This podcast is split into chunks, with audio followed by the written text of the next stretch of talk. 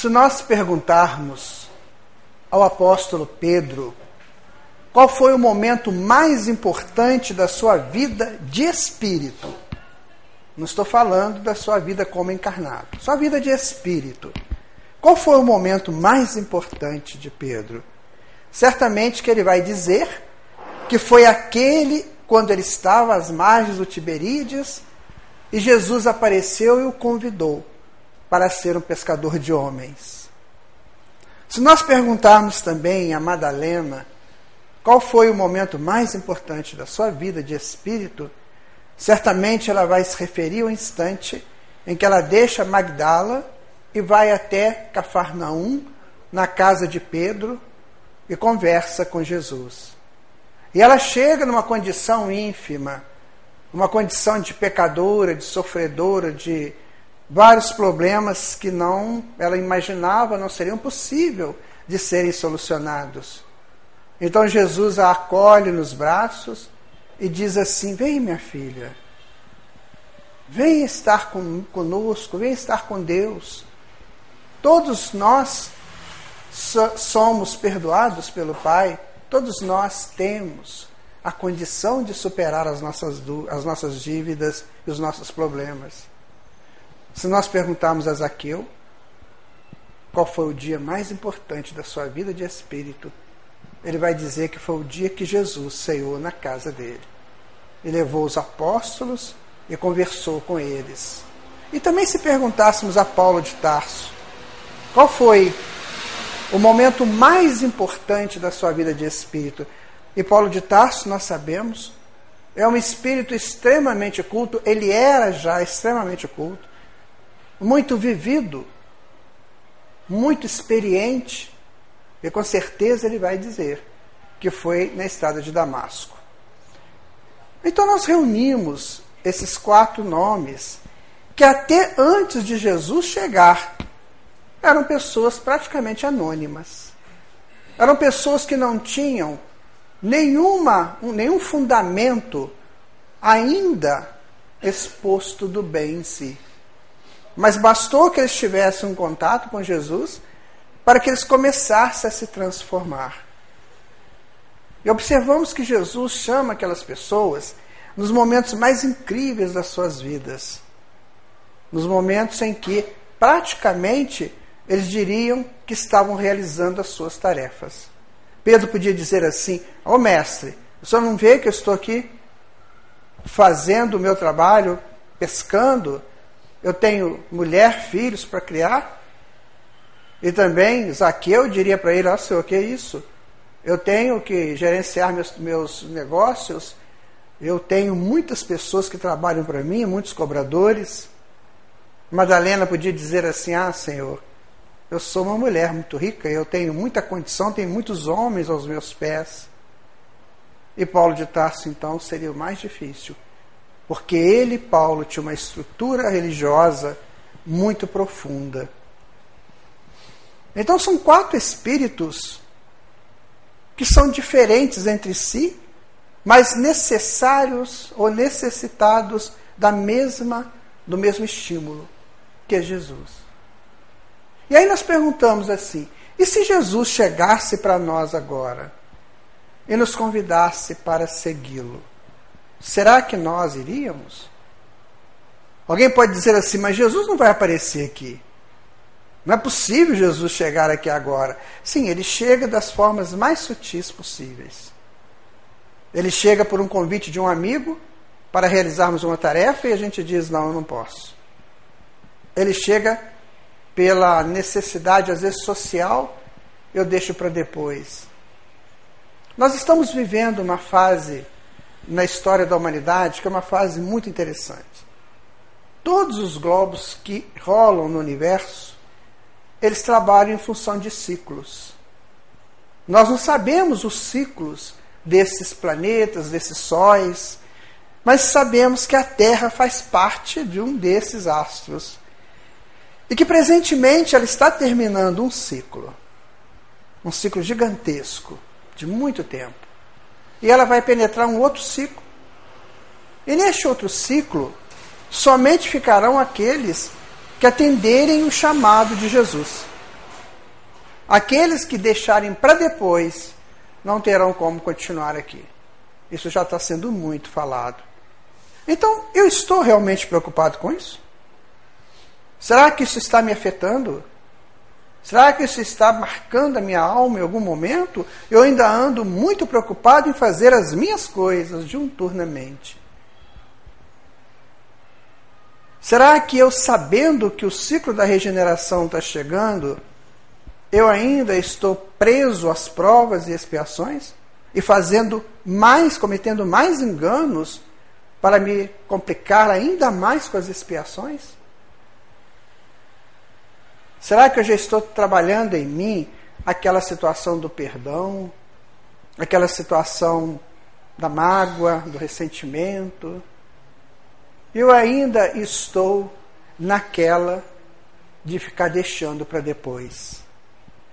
Lamentavelmente, os espíritas estão, grande parte, nos decepcionando em relação ao Brasil.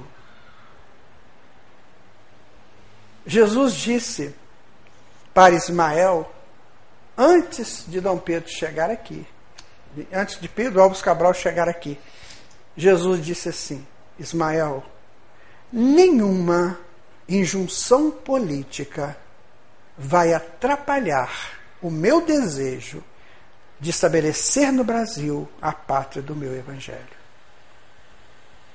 Está escrito isso. E o que, que a gente está ouvindo?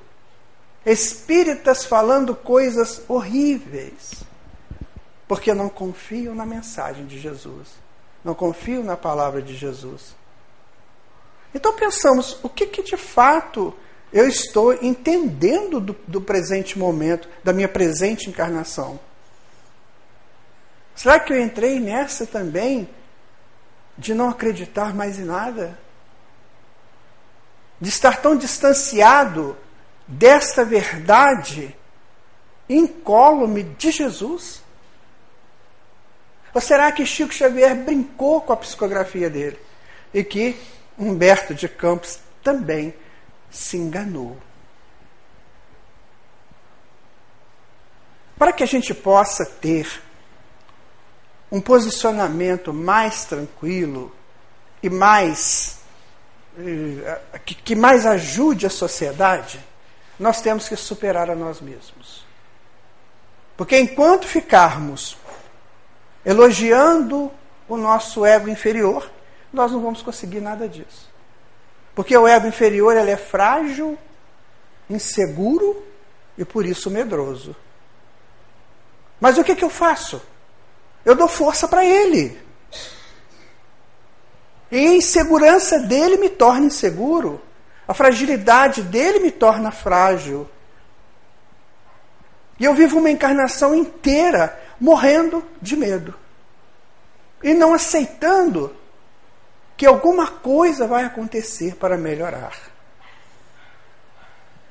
O psicólogo Steven Pinker, no seu livro Os Anjos Bons da Nossa Natureza, ele faz um estudo extraordinário.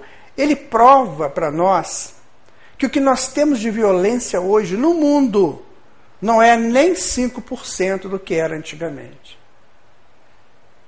com todo esse aparato de violência que nós temos hoje, com toda essa mídia de plantão colocando essas coisas nas nossas cabeças, diz Steven Pinker, não, não representa nem 5%. O livro é interessante, muito interessante. Steven Pinker, ele é o ganhador do prêmio Pilsner, que é o prêmio dado como se fosse o prêmio Nobel da Psicologia. É um homem de credibilidade. E nós então ficamos presos a exatamente essas falácias contrárias ao trabalho que Jesus está realizando no mundo. Nós esquecemos que o mundo tem uma direção espiritual. Segundo sabemos, através de Hermínio Miranda, já desencarnado, os espíritos de um nível superior, maior, eles têm toda a projeção de vida do planeta nos próximos 200 anos. E Jesus tem do tempo todo. Então será que Jesus não está prevendo tudo que pode acontecer e já está mandando é, recursos para que não aconteça? Mas nós ainda estamos muito presos. Aquele Pedrinho, lá da margem do Tiberíades, que Jesus chegou e falou assim: Ah, Senhor, não dá, eu tenho que cuidar da minha família, tenho que levar o peixinho para casa. Ao Zaqueu, não, Senhor, eu tenho que abrir meu comércio amanhã. Afinal de contas, as pessoas vêm, preciso vender para eles. Ao Paulo, ah, não, Senhor, de jeito nenhum. Eu sou um doutor da lei, peraí. Eu sou um acadêmico. Vem com essa história para o meu lado, que isso? Está ficando louco? Ô Madalena, ah, Senhor, que isso? Eu sou uma mulher bonita. Todo mundo me quer. Tem muito dinheiro. Infelizmente, o mundo está agindo dessa forma. O que não pode acontecer é que nós espíritas entremos nisso. Ou nós acreditamos no que está escrito na codificação espírita e nos livros subsidiários, principalmente do Chico Xavier, do Divaldo, da, da Dona Ivone Pereira do Amaral, ou nós vamos começar a estudar isso e ser carta viva do Evangelho lá na sociedade, ou nós vamos perder nosso tempo, perder nossa chance de ser útil para o trabalho do Mestre. O Espírito depois que ele é criado por Deus, ele entra no, no, no, no roteiro da evolução. E esse roteiro é muito bonito, porque ele começa como uma semente de mostarda e vai, vai crescendo, vai crescendo. No momento em que ele atinge o raciocínio lógico, no momento em que estabelece em seu cérebro o córtex frontal, essa parte da frente, ele foi o herói da inteligência, segundo Emmanuel. Tanto assim que Jesus diz: Não chame o vosso irmão de raca. O que, que é raca? Raca significa mais ou menos imbecil, idiota, cretino. Os judeus chamavam as pessoas assim e ainda cuspiam de lado. Por que, que Jesus fala isso? Jesus está dizendo assim: olha, meu irmão, para você chegar à condição de ter um raciocínio lógico, você está muitos, mas muitos milênios no processo de evolução. Você já se torna herói de você. Quando nós pegamos uma folha de couve, olhamos para aquela folha e vamos ver que tem aquele talo comprido embaixo e depois esse talo vai ficando menor e entra na folha e várias nervuras saem do talo principal. Pois vocês observam que interessante. Quando se chega na ameba, isso já é muito mais complexo do que na folha da couve. E quando nós chegamos a alguns é, é, protozoários mais avançados, aquilo já é tão complexo, mas tão complexo, que ela fecha assim. Ó. Quando ela fecha assim, ela forma o tubo neural. E é a partir desse tubo que vai ser formado o sistema nervoso. Mais tarde, esse tubo vai se ramificando lá dentro até que vão sendo criados os primórdios do cérebro até chegarmos ao cérebro atual do homem. Então, essa evolução só da ameba até o homem, segundo André Luiz, demorou 1 bilhão e 500 milhões de anos. Ou seja, somos nós crescendo. Fora o período do vegetal, fora o período do animal que ele não descreve. Então, quando eu chego nessa posição de estar estudando doutrina espírita, eu já fiz um progresso muito grande. Eu já estou pronto para abrir a mente para a espiritualidade. André Luiz, no livro E a Vida Continua, há um momento em que um dos personagens, Ernesto Fantini, está conversando com o instrutor Ribas, lá numa colônia espiritual. E o instrutor então explica para ele essa questão da vida como encarnado e desencarnado. Então ele diz assim: Olha, Fantine, Nós vivemos um tempo lá no corpo físico, meio que anestesiados pela proposta do corpo físico, que é necessária, e depois nós voltamos para o mundo espiritual menos densificados com uma proposta de entendimento maior. Então nós vamos fazendo esse jogo até que vai chegar uma hora que vai abrir de tal maneira o entendimento, a psique começa a receber tantas informações e decodificar todas essas informações ao nível de excelência que você não necessita mais retornar ao corpo físico. Aí você vai avançar além. Mas Jesus disse isso. Ele disse assim: se o seu olho é motivo de escândalo, arrancai-o. Porque é melhor você entrar para a vida não tendo os olhos do que ter os dois e não conseguir os seus avanços. O que é a vida? A vida é além. Então nós ficamos presos nessa textura da vida material e não queremos avançar para a vida espiritual. Enquanto que o próprio Mestre fala que a verdadeira vida está lá.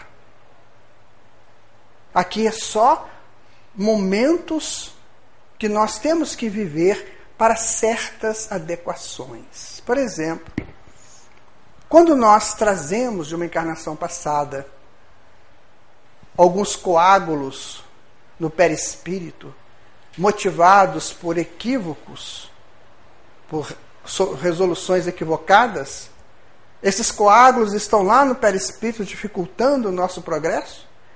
O corpo físico, por ser mais denso, ele atrai aquela energia daqueles coágulos.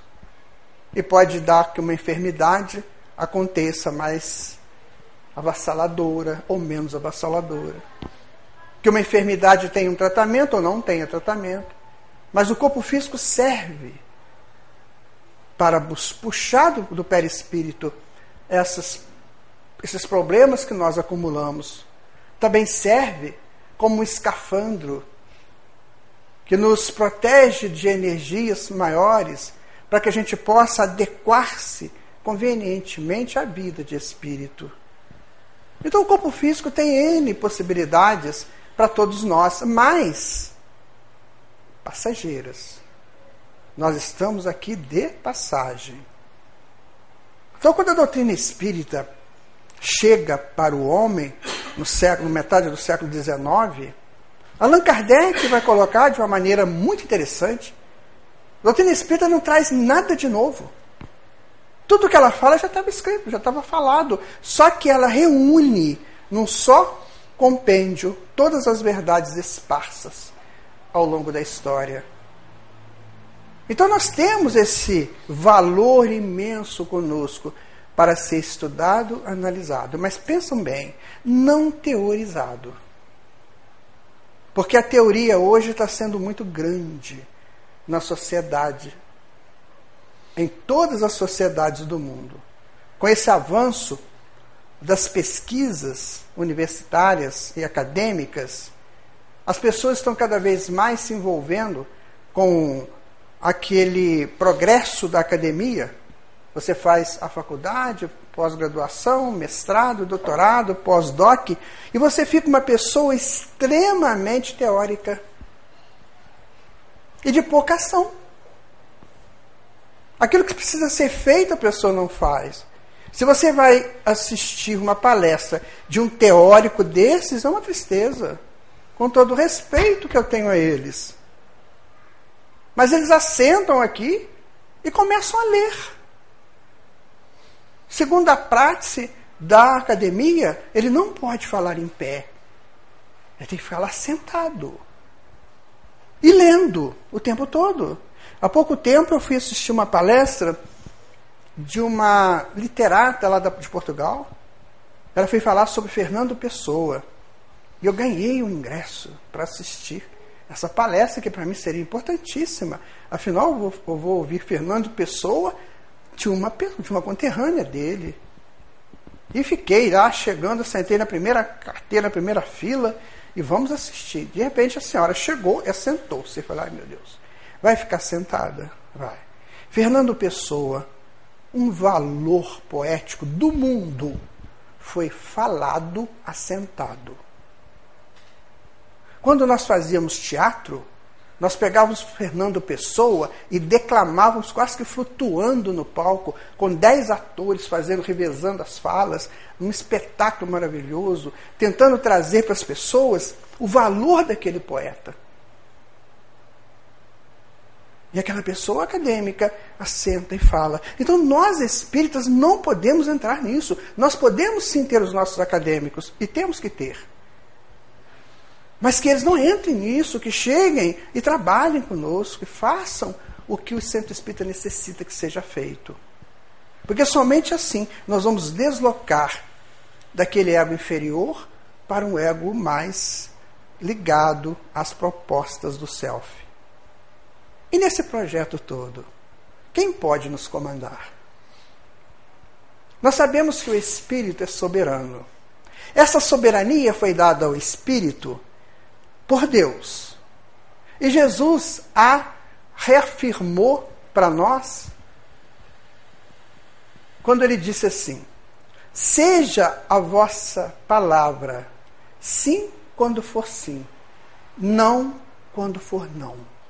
O que, que ele disse para nós? Você é soberano para escolher. A soberania é sua. Agora veja bem, você só tem duas escolhas. Mais nada. Você pode pegar um cartão de valor ilimitado, ir num shopping e sair de lá com um caminhão de sacolas cheias. Mas você só fez duas escolhas: a escolha certa e a escolha errada. Você não fez mais escolha nenhuma, são essas duas. Então, se nós temos essa soberania de escolhas, quem nos deu foi nosso Pai. Porque se ele não tivesse dado essa soberania, nós seríamos autômatos teleguiados por ele, mas ele não quis assim. Então, se ele nos deu essa soberania, se ele criou tudo que existe, ele deve estar em algum lugar. Principalmente nos ajudando, nos vigiando, conforme algumas religiões colocam. E aí, de novo, vamos buscar Jesus. Jesus, no Evangelho de Lucas, no capítulo 12, versículo 35, mais ou menos, ele vai dizer assim: o reino de Deus está fora de você e ao mesmo tempo dentro de você. Então, essa informação de Jesus, ela abre para o estudioso do evangelho, ou estudioso da vida espiritual, uma amplitude imensa. Olha, então se Deus está fora de mim, tudo que estiver fora de mim é Deus. E se Deus está dentro de mim, tudo em mim é Deus. Então eu estou envolvido em Deus o tempo todo. Não, tem, não tenho a menor chance de viver fora de Deus. Não existe o lugar depois de Deus. O além de Deus. Não existe. Mas nós tivemos uma. Nós tivemos informações religiosas e filosóficas um tanto quanto confusas ao longo das nossas encarnações no passado. De modo que nos colocava um Deus antropomórfico, nos colocava um Deus que castiga, um Deus que pune, nos colocava um Deus difícil da gente entender. E agora, quando você fala em Deus, as pessoas ficam confusas. Mas como Deus? De que forma que é isso? De que maneira que eu vou entender esse Deus dentro de mim? Então a resposta é muito simples. Veja bem, quando Jesus fala da semente da mostarda, aquela famosa parábola, que ele pega uma semente de mostarda, não sei se você já conhece, uma semente de mostarda, ela é muito pequenininha, e quando você planta, ela pode dar uma árvore de até 4 metros. Então, ela, ele fala o seguinte, né? praticamente diz isso, tudo começa como uma semente de mostarda. E essa semente de mostarda saiu da onde? Saiu de Deus uma essência de Deus que ele coloca para evoluir. Então, desde o princípio, nós temos a proposta de Deus em nós pelo projeto da evolução. Então estamos evoluindo. Nós não sabemos o dia que começou e como começou, mas estamos evoluindo. Nós tivemos cinco sentidos desenvolvidos numa fase em que não tínhamos consciência das coisas. Agora nós estamos tendo o sexto sentido. E estamos vendo como é difícil desenvolver o sexto sentido. Então, os cinco primeiros, nós não, só, nós não temos uma lembrança de como foi. Imaginem vocês o que é, que é você começar a ouvir os sons ambientes, você sentir cheiros ambientes, você começar a abrir os olhos e deparar com os raios de luz. Você ter um gosto por alguma coisa, você tocar, você sentir alguma coisa fora de você. Nós não sabemos como é que isso foi. Com certeza foi difícil. Nós, nós vamos saber disso quando a etologia, que é o estudo do comportamento dos animais, que foi fundado pelo grande pesquisador Conrad Lorenz. Então, quando nós tivermos esse estudo desenvolvido, provavelmente nós vamos saber. Mas por hora não sabemos. Então, nós estamos nesse projeto incrível de evolução. Incrível.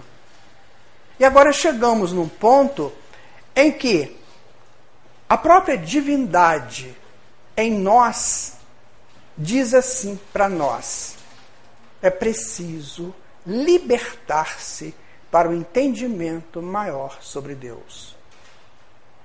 Até aqui você veio, até aqui você foi trazido pelo fluxo da vida. Mas a partir de agora, não. A partir de agora, você tem que tomar é, consciência da sua vida. Diz Joana de Ângeles, de uma maneira muito poética, que a consciência ela vem como que emergindo da raiz do inconsciente. E quando ela chega a nível superior ao do inconsciente, ela fica encantada com o que vê. É o que nós estamos vivendo praticamente hoje encantados com tudo que está ao nosso derredor. Mas a consciência, no primeiro momento, ela fica adormecida. E ela não tem sonhos, ela não tem nada, ela está completamente adormecida. E ela faz só aquelas coisas básicas: do comer, do dormir, do reproduzir. Não faz mais nada a não ser isso. Ela não tem vontade de realizar nada interessante, ela só quer viver. Viver o que o dia dá para ela viver. Depois, no momento mais avançado, ela começa a ter sonhos. Ainda adormecida, mas ela começa a ter sonhos. E aí ela começa a ter sonhos de ilusões. Eu sou um príncipe, eu sou uma princesa, eu sou isso, eu sou aquilo, eu vou resolver tantos problemas, eu vou ganhar na loteria e olha, eu vou ficar rico ou rica, eu vou fundar uma empresa e essa empresa vai me deixar muito rico. Então são sonhos. Eu vou casar com fulano ou com fulana porque eu vou ser muito feliz. Meu casamento vai ser a coisa mais maravilhosa. Então este é o sono com sonhos. Depois ela avança um pouquinho mais e vai para o despertamento. Ainda com sonhos, mas já mais desperta. Ela já começa a analisar. Será que isso é? Será que aquilo é de fato? Ela já começa a reunir em equipes para começar a determinar certas ações.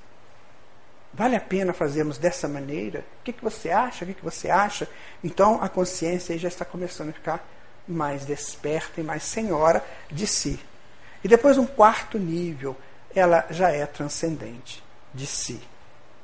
Então ela já começa a realizar atitudes magníficas, como nós vemos na história. Como Paulo de Tarso, como Chico Xavier, como Allan Kardec e tantos outros. E depois, um nível mais elevado, ela vira consciência cósmica. Aí ela tem acesso ao universo. Então nós estamos nesse processo. Antigamente nós não tínhamos a consciência saída das raízes do inconsciente. Agora nós já temos. E como é que está a minha consciência? Eu sou daquelas pessoas que só me preocupo com o dia a dia? O que, que eu vou comer amanhã? O que, que eu vou deixar de comer? Eu vou viajar, eu vou passear, vou isso, vou aquilo. Ou eu já estou pensando mais seriamente numa proposta diferente de vida. Porque quando Jesus chama aqueles quatro lá atrás, ele sabia que aqueles quatro estavam, no mínimo, no terceiro nível de consciência. No mínimo. Por isso ele chama aqueles quatro. E chama outros. Porque a consciência precisa desse, desse momento com Cristo. Enquanto ela não tem esse momento com Cristo, ela está fechada sobre ela mesma. Muitas vezes, quando ela está adormecida, ou ela fica numa ilusão infinita, ou ela fica numa lamentação terrível, morrendo de saudade de alguma coisa que ela não lembra o que, é. Então ela está completamente adormecida. Mas quando ela começa a crescer, começa a tomar jeito, é como se fosse uma bússola, que aquilo começasse a crescer, aí ela, ela vai ter a necessidade de se contactar com o self. Quando você estuda o cristianismo, quando você estuda toda a mensagem de Jesus, toda a movimentação de Jesus aqui no plano físico, a gente não vai nem pensar no plano espiritual, que nós não temos acesso a isso ainda, mas aqui no plano físico, você observa que Jesus mostrou para nós, em tudo que ele falou e tudo que ele fez, a movimentação do Cristo que está aqui dentro de nós. Então, na verdade, Jesus é o símbolo do nosso Cristo. Então, o que Jesus disse foi só para que nós despertássemos o nosso Cristo. Quando ele diz assim, ele tem duas frases que me encantam. Ele fala assim: Eu e o Pai somos um. O que, que é isso? Consciência cósmica. Então ele mostrou onde está o nível de consciência dele.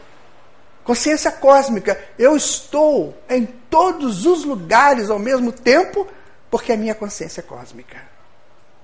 Eu não estou fechado no, no, planeta Terra, eu não estou fechado no sistema solar, eu não estou fechado na galáxia. Eu tenho a consciência completa, a consciência cósmica.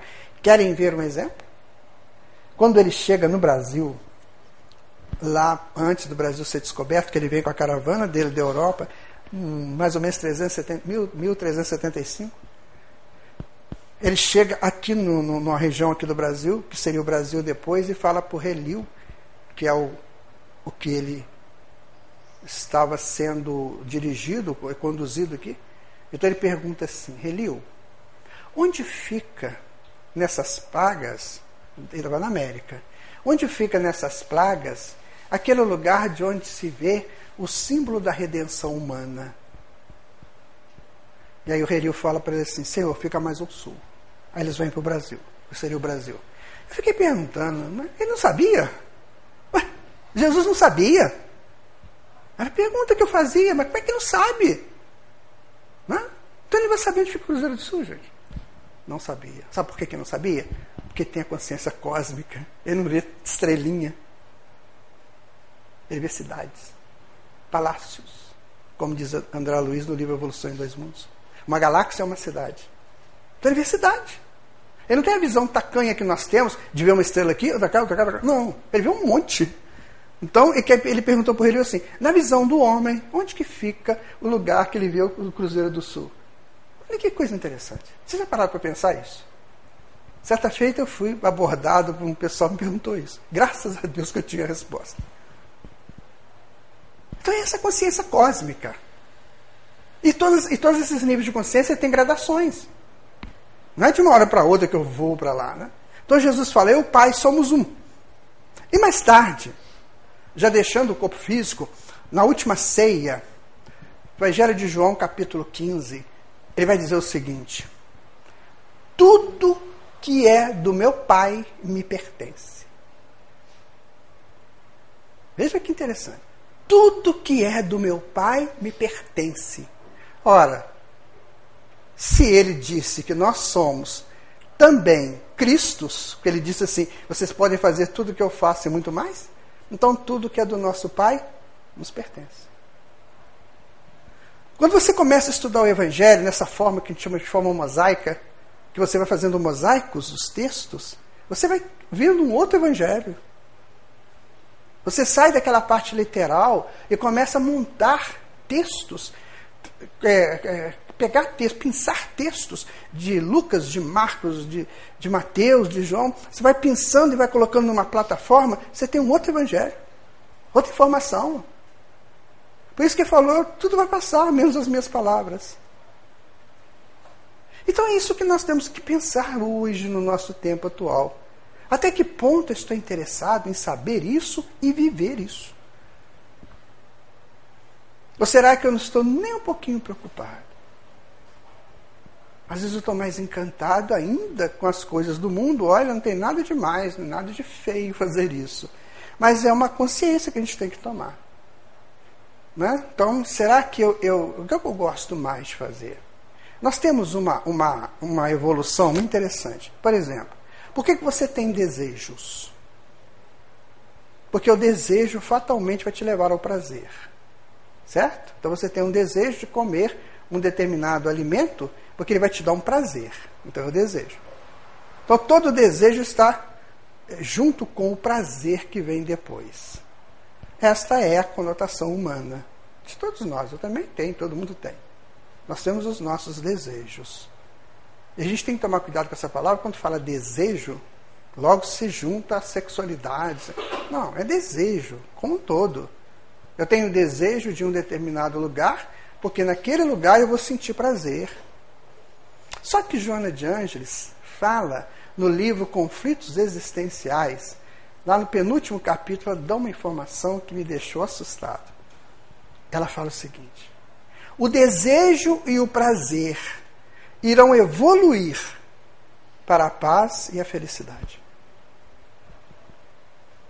Ou seja, no determinado momento da nossa evolução, não teremos mais nem desejo e nem o prazer, mas a paz e a felicidade pela paz. Então, tudo é paz e felicidade. Então, esse é o caminho que nos aguarda. Este o, o projeto de Deus a nosso favor. Mas aí alguém pode perguntar assim: está tudo muito bem, tudo muito interessante, porque afinal de contas Deus nos criou e nós estamos aí, né, passando dificuldades ou não, mas estamos aí no processo de evolução e tal e coisa. Né? Mas para que, que Deus nos criou? Para quê? Ele podia ter criado aqui uma pessoa que não existe hoje, né? podia ter criado essa pessoa, não ter me criado. Por que, que ele me criou? Essa é a, a, sempre a pesquisa dos filósofos, as exegeses teológicas, né? Por que, que Deus me criou? Para quê? O que, que eu tenho a ver com isso? Isso tem muito a ver com adolescente. O adolescente tem uma fase que ele fica perguntando isso. Para que, que eu existo? Então, para que, que Deus me criou? A gente fica pensando. Afinal de contas, o que, que ele quer comigo? Porque nós sabemos que somos singulares com ele, ou seja, ninguém é igual a ninguém. A forma que ele faz um, não tem outro. Porque são sementes, são essências. Então essas essências, elas saem e não tem outra igual.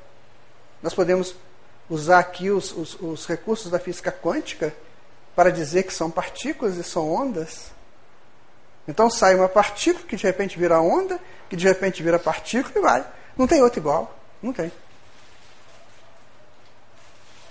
E aí, a pergunta é: para que, que então eu fui criado por Deus? O que, que Ele quer comigo?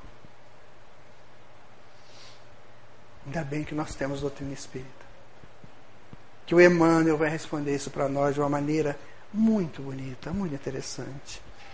Ele vai dizer assim: Deus nos criou a todos para exercermos com Ele uma finalidade precípua na criação, que só você pode fazer.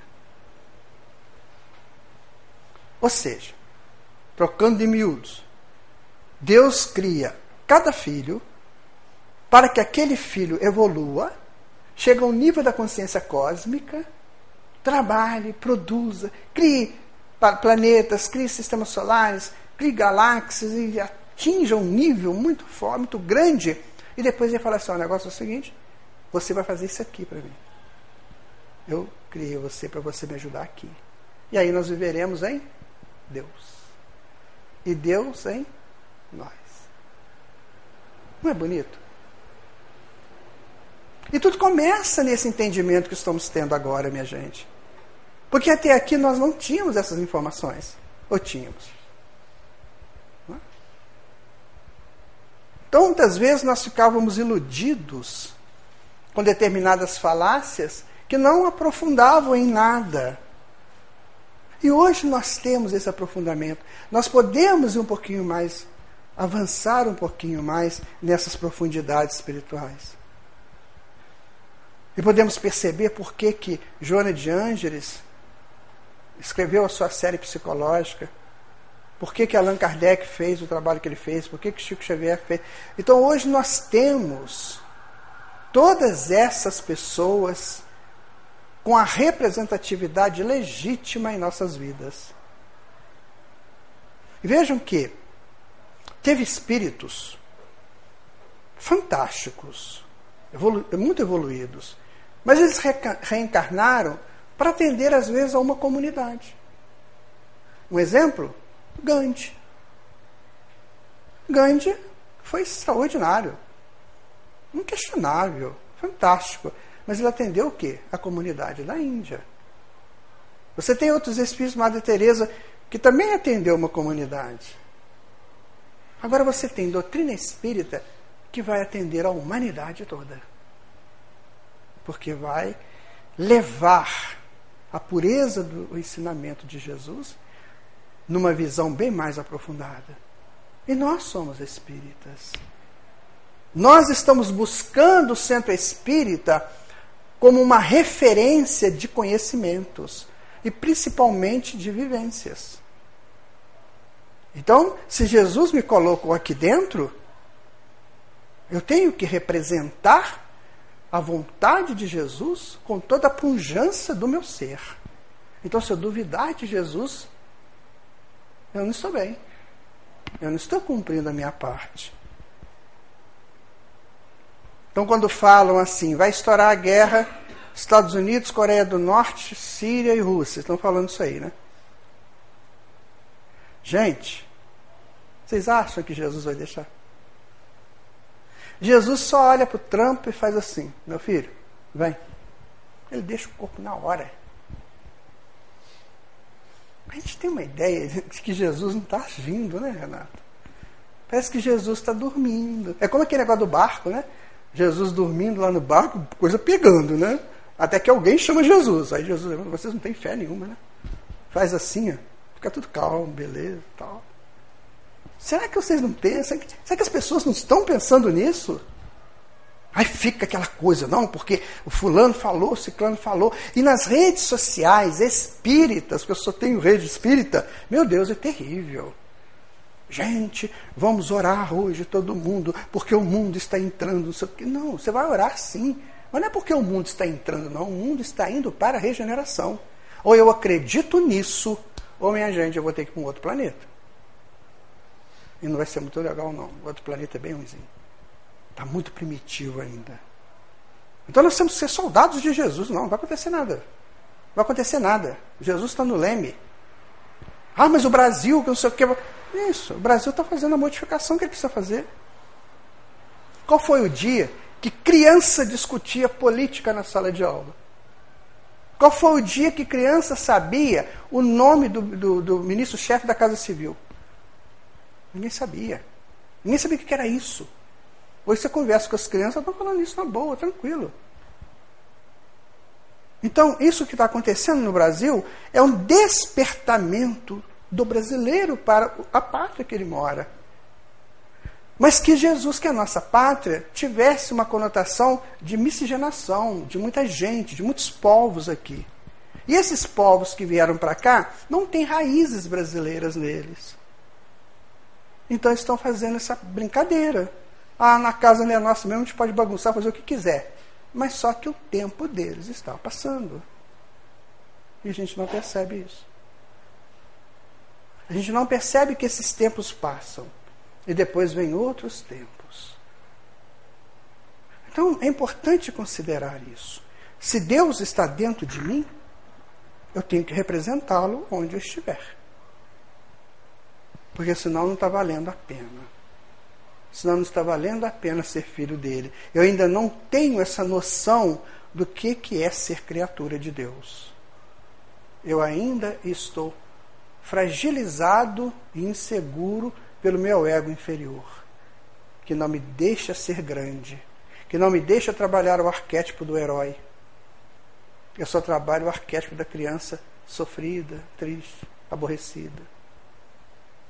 Que não me deixa fazer com que a, divina criança cresça dentro de mim e me fortaleça. Que a grande mãe me sustente, que a grande mãe é a terra, que ela me sustente. Não. Eu estou desanimado. Muito desanimado. Porque afinal de contas, amanhã, quando eu acordar, ou logo mais, quando eu for ver o jornal, o último jornal da noite, nós vamos ter problemas do primeiro ao último bloco. E a gente vai ficar fixo naquilo. Mas e quantas coisas boas são feitas? Querem ver? Nós aqui, vamos fazer uma, vamos pensar uma coisa. Quantas pessoas vocês acham que estão nesse momento nos hospitais tratando dos doentes lá? médicos, enfermeiros, auxiliares, parentes tomando conta dos seus doentes que estão lá. Aí você multiplica a cidade de Juiz de Fora com a cidade de Barbacena e tal, vai por aí. Quantas pessoas estão fazendo bem neste momento? E a gente nem pensa nisso. Agora, se soubermos que uma pessoa saiu na rua e deu um tiro numa outra pessoa, aí sim vira grande na nossa mente. A gente não imagina que seja um acerto de contas espirituais entre eles. Mas a gente dá valor a isso. Aí começa, nossa, nossa cidade que era tão tranquila. Não. Nossa cidade que era tão tranquila e vai continuar sendo tranquila, porque eu quero que seja. Eu vou fazer da minha parte para que seja. Então, este é o momento que nós estamos vivendo momento de apuração de valores. O que, que Jesus falou?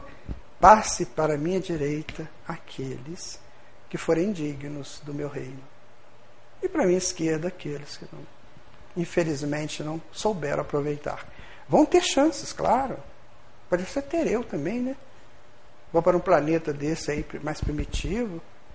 Vou ter chances, mas vai ser muito difícil. Então vamos pensar seriamente. Vamos estudar a doutrina espírita? Vamos estudar o Evangelho? Vamos ler as obras, aquelas obras profundas do Chico Xavier, que a ciência está enrolada até hoje, não consegue entender? Vamos estudar os projetos fantásticos do Manuel Filomeno de Miranda e da Joana de Anjos e de alguns outros. Vamos estudar isso aí. Para depois a gente dar uma opinião mais sensata, mais avalizada. Nossas opiniões são soberanas, mas elas precisam estar eivadas da sabedoria e da soberania divina.